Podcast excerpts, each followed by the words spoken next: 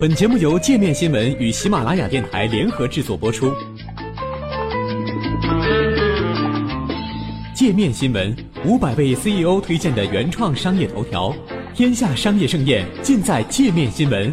更多商业资讯，请关注界面新闻 APP。离卸任只有几周，奥巴马还想做这五件事。正当美国政界密切关注后任总统特朗普的一举一动时，马上要卸任的奥巴马或许打算在任期的最后几个星期做几件大事。即将卸任的总统们往往没有什么后顾之忧，通常会大刀阔斧行事，有时候做出的决定甚至让人大跌眼镜。克林顿和小布什在卸任前做出的特赦决定就饱受争议，吉米·卡特则试图在任内最后一段时间完成伊朗人质的谈判。奥巴马最后几周最想做的事情几乎是不可能完成的任务。比如批准 TPP 贸易协定。不过除此之外，下面这五件事也是奥巴马在离开白宫前努力想要完成的：对付俄罗斯黑客。俄罗斯黑客对美国大选的干涉，如今变成了奥巴马的头号关注问题。CIA 称，俄罗斯黑客不仅仅是引发了公众对美国大选程序的质疑，还试图帮助特朗普获胜。在国会民主党人的压力下，奥巴马最终要求 CIA 针对俄罗斯黑客提供一份完整报告。据说这份报告里有重磅内容，报告将在奥巴马卸任前提交国会。现在还不知道报告中有多少内容会对媒体公开，而这些决定必然会激怒特朗普。特朗普坚称所谓俄罗斯黑客的说法是为了损害他当选的合法性。白宫和特朗普团队间的矛盾一触即发，如果继续升级，将会直接威胁到权力的和平过渡。减刑和特赦，奥巴马计划为大批非暴力涉毒囚犯减刑。此前他就已经为一千多名联邦罪犯减短刑期，这个数字比过去十一任总统赦免的总和还多。刑事司法改革倡导人士目前正在催促奥巴马加快工作进度，因为他们害怕特朗普上台后会撤回奥巴马二零一四年做出的缩短涉毒人员刑期的决定。尽管奥巴马是史上最慷慨的减刑总统，但他在七年多任期间仅有七十次特赦。有人猜想他会特赦斯诺登和切尔西·曼宁。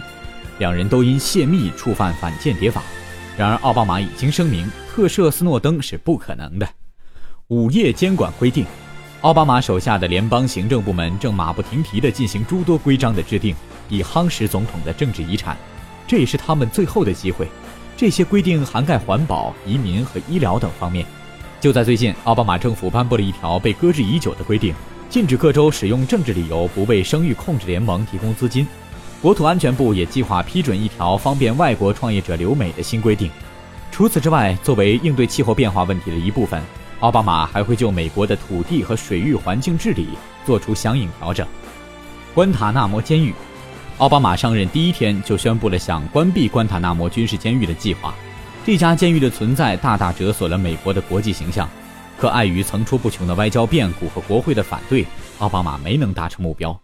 关塔纳摩湾属于古巴，美国上世纪初从古巴手中租借来作为军事基地。在2001年911恐怖袭击事件后不久，当时的美国总统小布什在这里设置了一所监狱，专门关押外国恐怖主义嫌疑犯。在最高峰时，这里曾关押了近800名囚犯。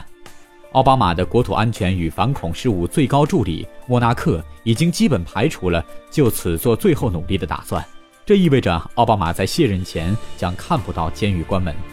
监狱关不成，奥巴马只能采取向海外转移的办法来减少囚犯数量。他上台时，监狱里关押着二百四十一名犯人，目前只剩下五十九人。莫纳可表示，他们会坚持努力，直到最后一刻，直到一月二十号我们离开的那天。巴以冲突，奥巴马离开前还会继续处理以色列和巴勒斯坦问题，他的前任们也是这样做的。二零零九年，奥巴马刚上台时就表示。希望能改变中东的局势，支持巴勒斯坦国的建立。但七年多过去了，巴以和平曙光变得更加黯淡。奥巴马任期内两次由美国领导的谈判都以失败告终。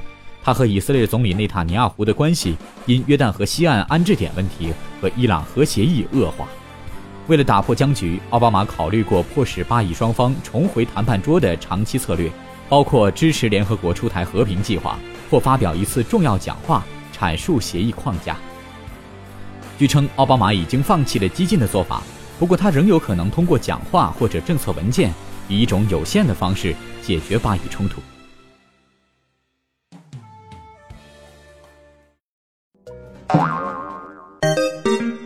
还想了解更多世界各地的商业趣闻，请关注界面天下频道微信公众号最天下 the very world。